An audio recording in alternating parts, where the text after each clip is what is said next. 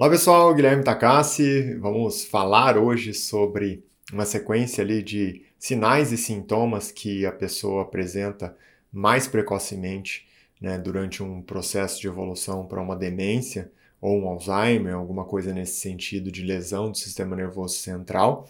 E depois vou apresentar também aqui para vocês algumas das soluções, algumas das estratégias em que a gente consegue usar para exatamente ter uma atuação ali mais precoce de prevenção, até mesmo de atraso aí em relação à evolução do, do, do, da doença em si. Então, antes de mais nada, não esquece de seguir o canal, compartilhar esse vídeo, dar o like aqui, porque isso é super importante para nós caminharmos juntos, né, ganhar cada vez mais força na nossa comunidade aqui, que é sempre algo tão bom, né, sempre uma via para levar conhecimento que impacta a vida das pessoas de uma forma tão positiva. Então, para lembrar vocês, os sinais e sintomas aí muito precoces que acontecem é, na evolução ali da demência em si são associados né, à função do sistema nervoso central. Então, uma alteração de humor muito constante nas pessoas é algo que, que se torna bem característico. Uma memória em que a pessoa começa a ter dificuldade para se comunicar, uma dificuldade exatamente com a linguagem em si, é bem marcante no processo evolutivo dessas pessoas e chama a sua atenção também né, para uma dificuldade ali de uma alteração, uma dificuldade, um dia a dia em que a pessoa não consegue se localizar mais no tempo e no espaço. Ela se perde entre o que é presente, entre o que é passado, entre o que é o olhar para adiante, o futuro. E junto com isso, né, algumas alterações aí agora mais diretas, é, mais bem é, pontuais, como alteração de sensibilidade, de olfato, de paladar, que são itens que também envolvem o sistema nervoso central, mas que são menos abstratos, são mais concretos do que aquela alteração lá de tempo e espaço, ou até mesmo da memória, da linguagem em que eu acabei de citar.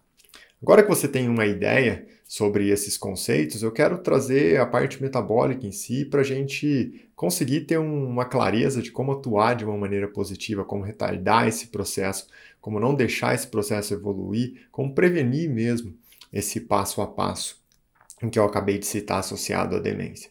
Então, um primeiro ponto é você lembrar que a alta exposição à glicose aumenta muito a chance de todos os tipos de demência. Por isso, quando nós falamos e raciocinamos nesse sentido, eu tenho que já pensar sobre a insulina. Afinal, a insulina é o hormônio produzido lá no seu pâncreas para metabolizar esse excesso de glicose na corrente sanguínea, que vem principalmente da alimentação. Eu vou aprofundar nesse item agora que nós vamos falar sobre as estratégias, os pontos ali em que nós podemos usar de uma forma positiva. Um primeiro item aqui, sem dúvida nenhuma, é falar sobre a vitamina B1. Né? De maneira geral, as vitaminas do grupo B de bola têm uma ação muito específica na otimização da produção de energia no corpo. E, consequentemente, né, algumas delas, principalmente a B1, a B8, né, conhecido como inositol, conseguem é, atuar de uma maneira muito efetiva no metabolismo da glicose.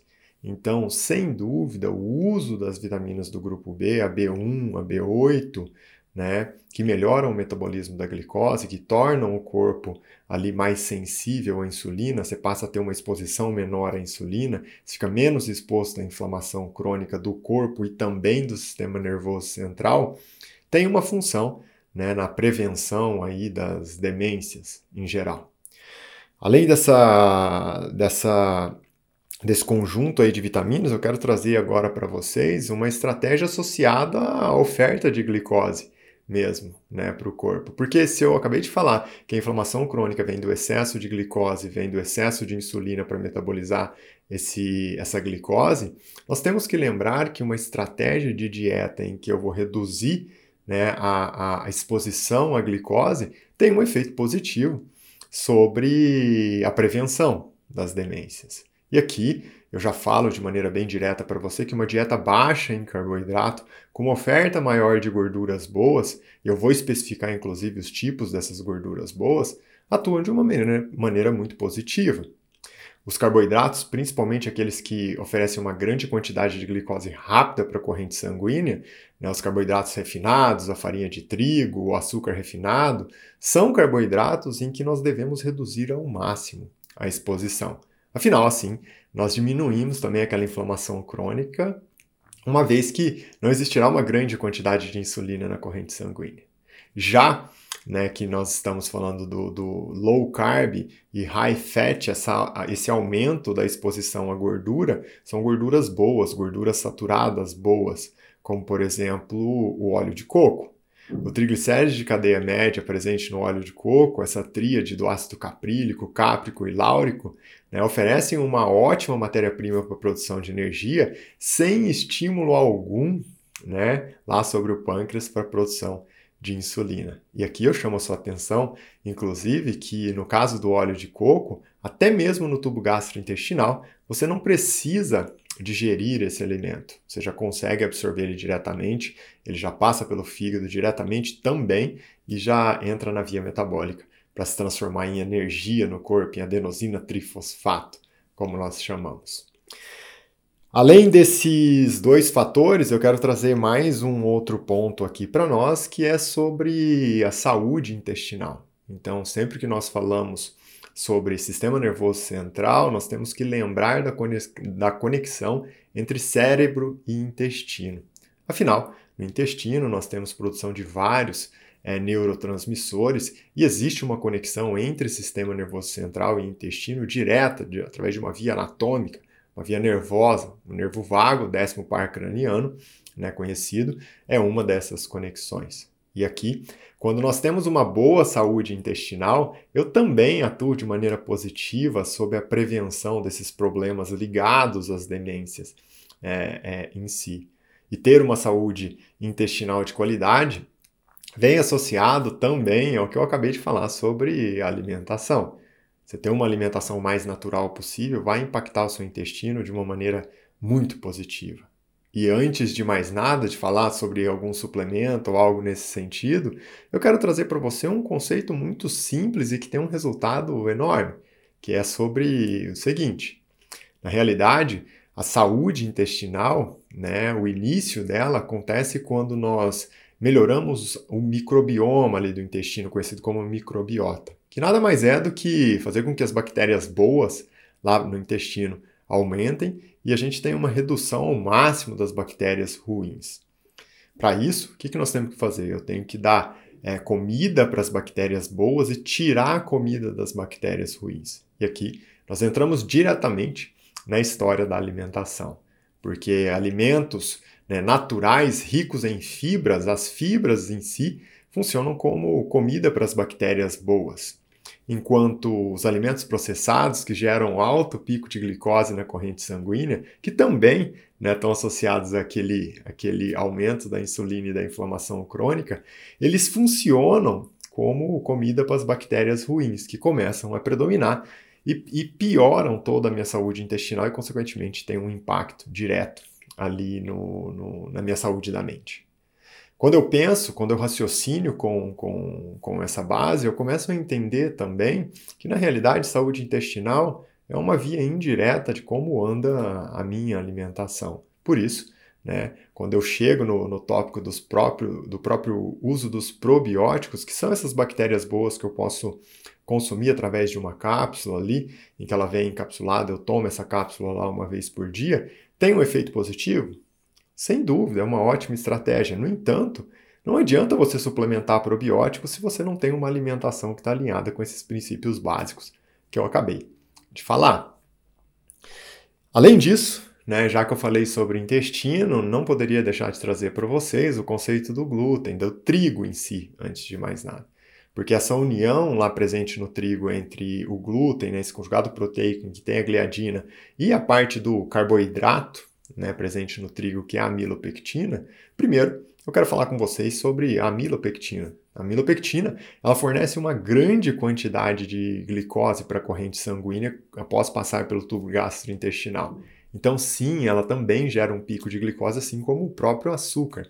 E esse pico de glicose gera pico de insulina, e esse pico de insulina também gera estado inflamatório crônico e piora a minha saúde da mente. Então, esse é o primeiro fator associado ao trigo.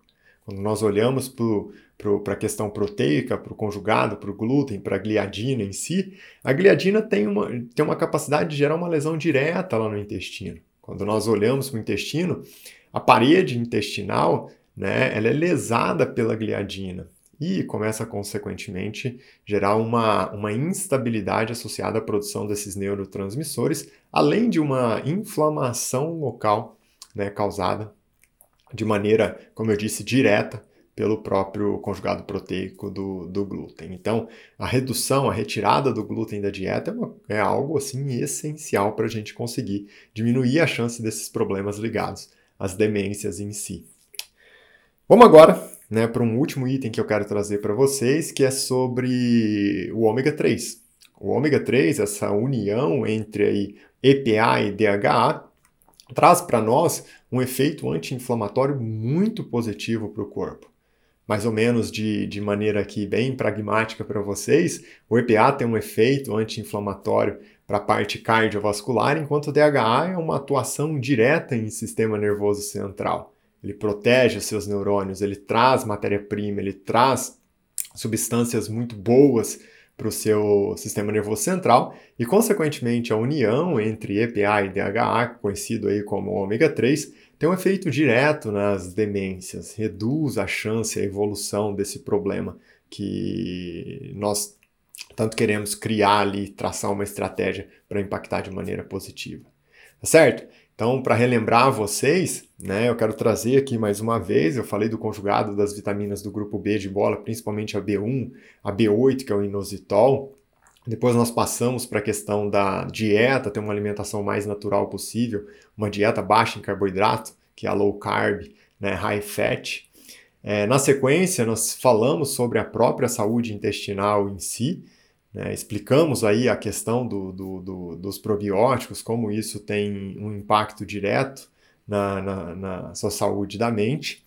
E na sequência, terminamos o raciocínio com essa dupla que é o glúten, que gera uma lesão, e também a milopectina, que aumenta ali a glicose no sangue, esses dois componentes presentes no trigo. E daí termino com vocês, né, falando sobre o ômega 3, a união entre EPA e DHA.